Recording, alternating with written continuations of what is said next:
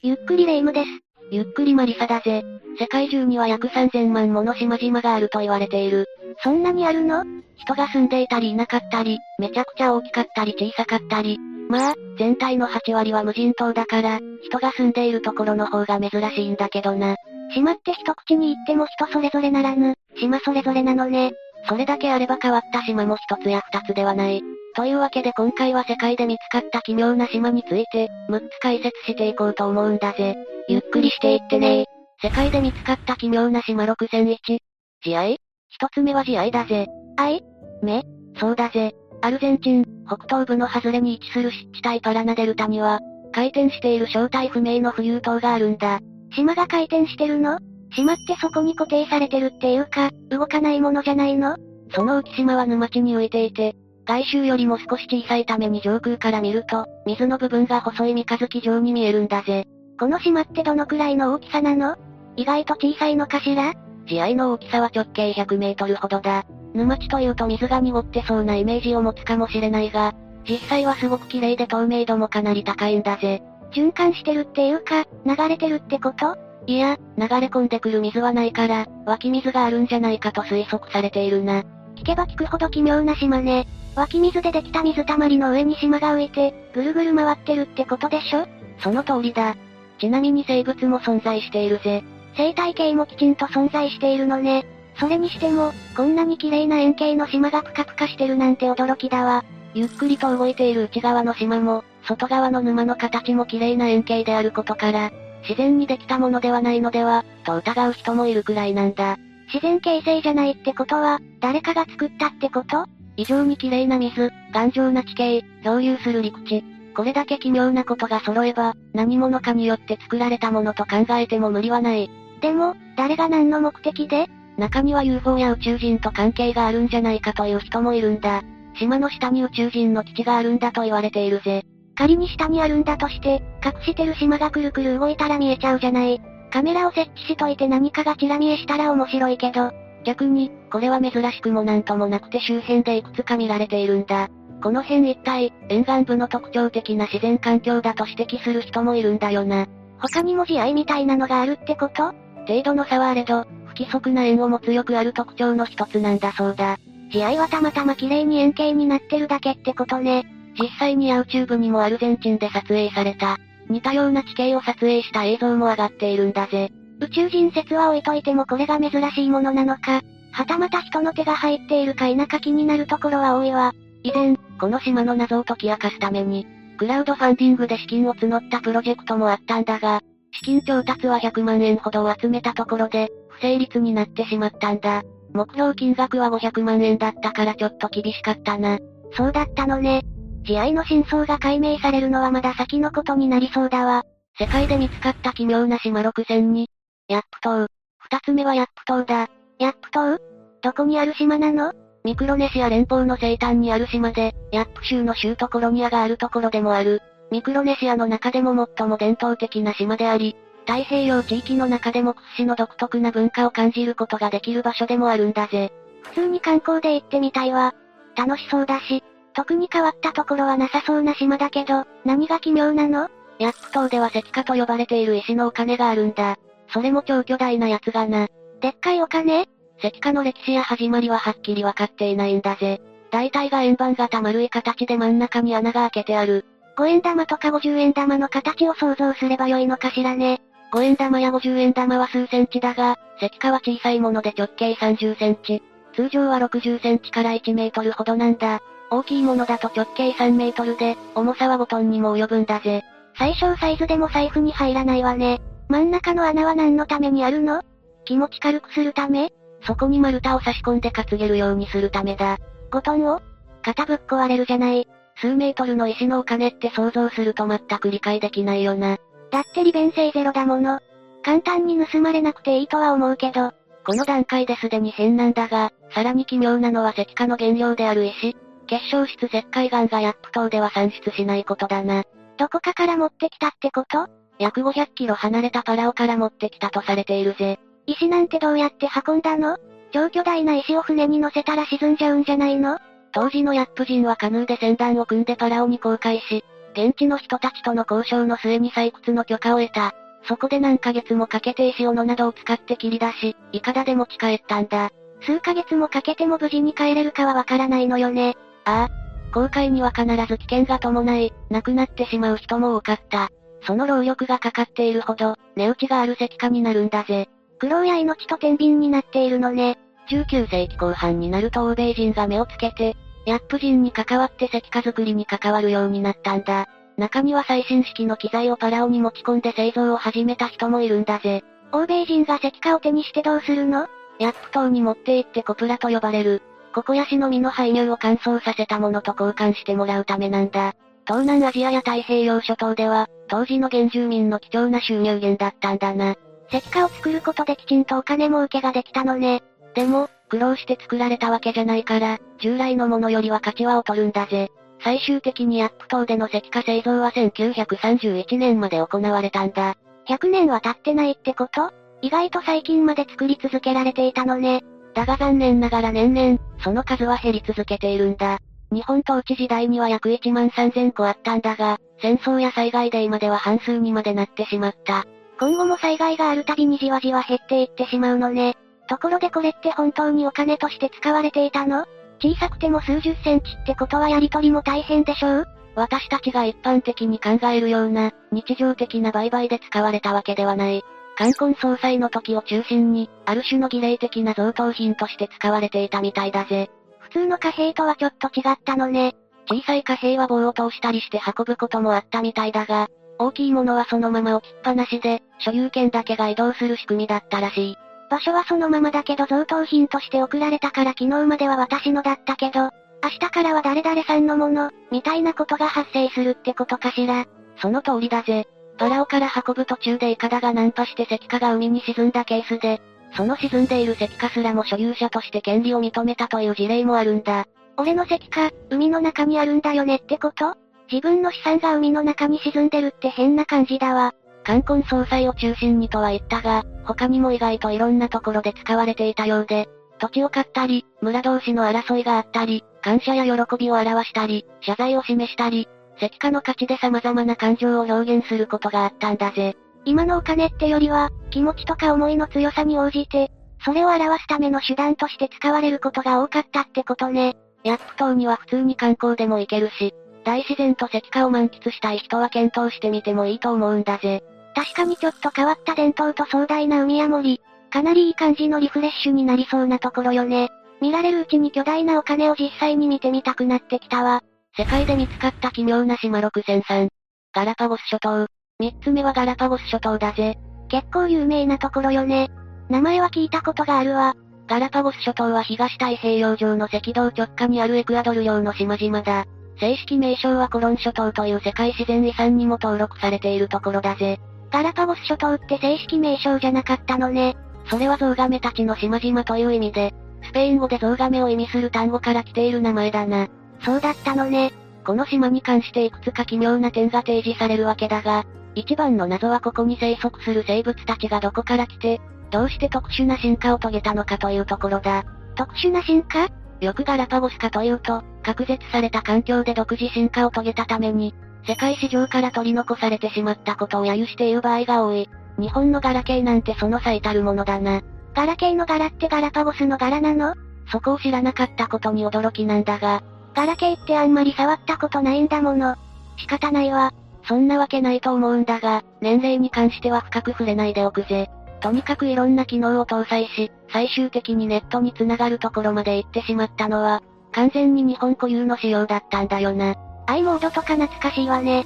やっぱり、絶対使ったことあるよな。な、何のことかしら？でも、実際のガラパゴス諸島は、世界から隔絶されてしまった場所なんかではないんだぜ。むしろ世界の進化の最前線と言ってもいい。絶海の孤島なんて言い方があったりするけど、人の出入りもあれば、自然界にフルオープンな場所だものね。それにガラパゴス諸島は地球の歴史的に見ても、まだまだ新しい島。古い島でも数百万年、若い島では数十万年しか経っていない。海底火山の隆起によってできた島なんだ。万年単位で語ってるのに新しい島って、地球とか宇宙レベルの話をしてると、感覚がバグりそうになるわ。今の6大陸に分かれる分裂が始まったのが、2億5千万年前だと言われているくらいだからな。だとすると余計に謎なのは、どうやってガラパゴス諸島に生き物がたどり着いたのかよね。そうなんだ。一番近い南米の大陸で1000キロ以上も離れてるんだぜ。鳥は来れるけど、確かに他の生物は難しいわ。リクガメなんかは泳ぐことすらできないんだ。偶然、流木に乗ってきたにしても、島で増えるならつがいが必要になるんだよな。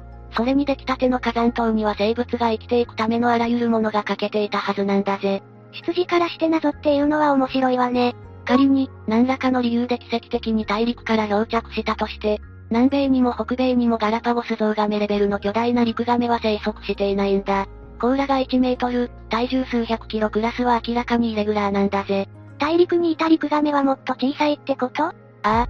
つまり最初に島にやってきたゾウガメの祖先たちは、もっと小ぶりだったはずだったんだよな。でも、ガラパゴス諸島もそんなに楽な環境じゃなかったんでしょ？そうなんだぜ。陸亀たちは過酷な環境の島にたどり着いたにもかかわらず、巨大化したということになるんだ。世界中で他に大きな陸亀はいないの？もう一種いるんだぜ。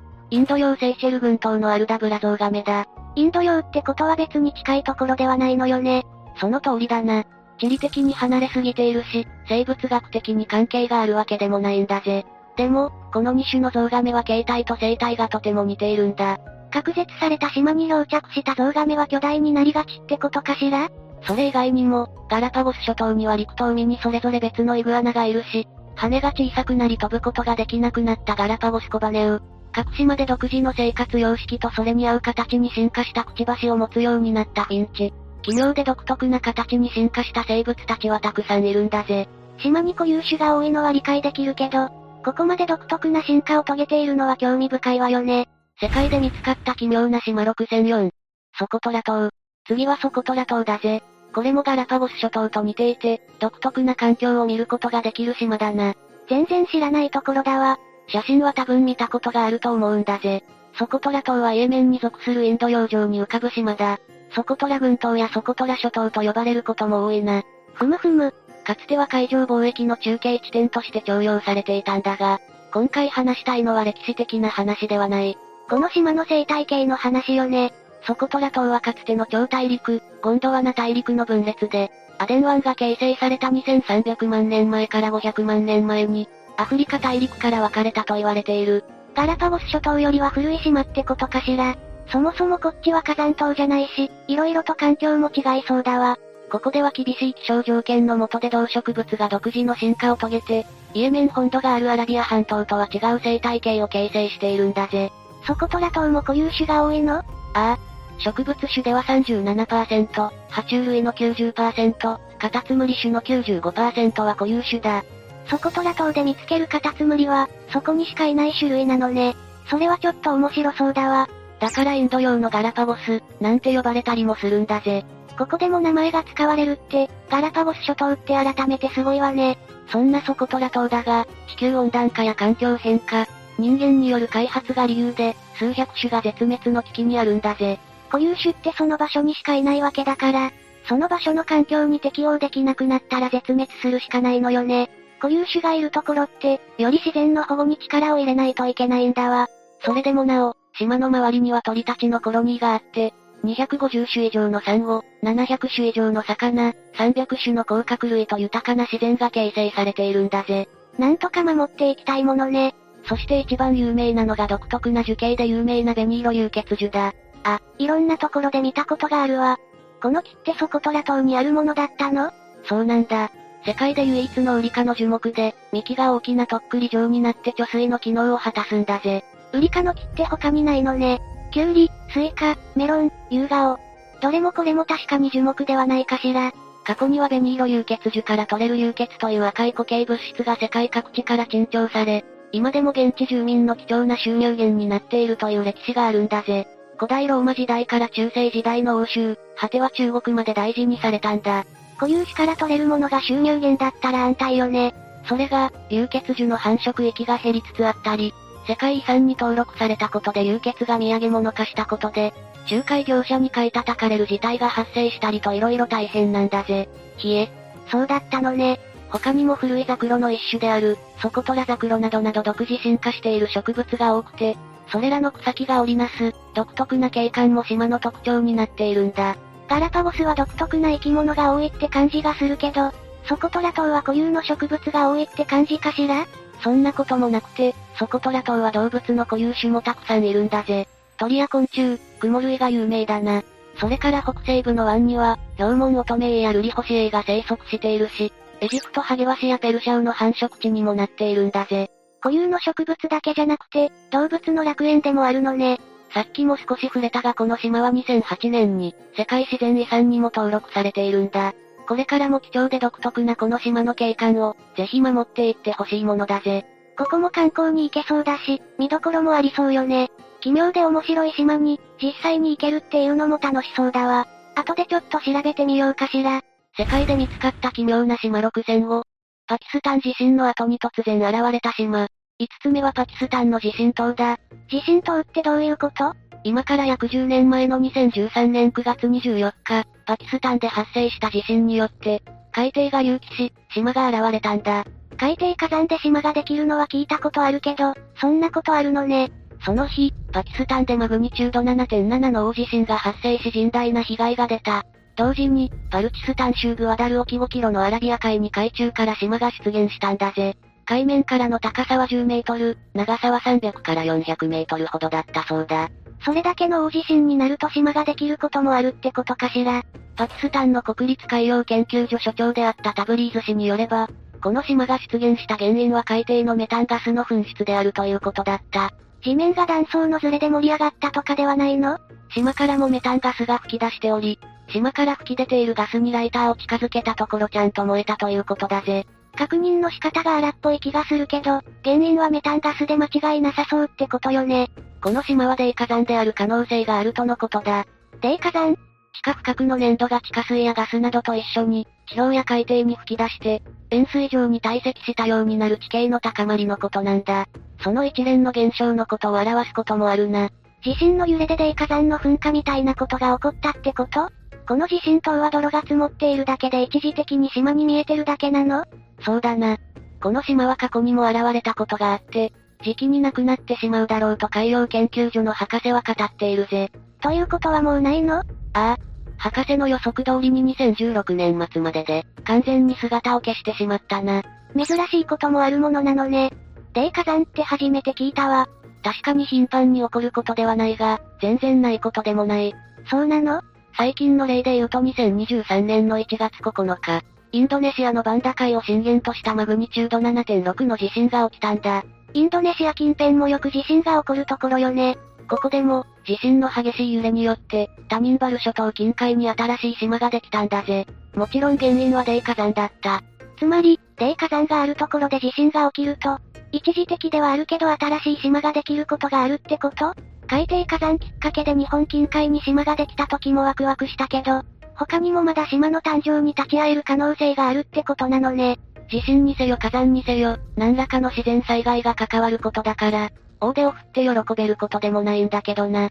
それはもっともだわ。じゃあ、人的被害は出ない程度の活動で島がうまいことできますように。世界で見つかった奇妙な島6006。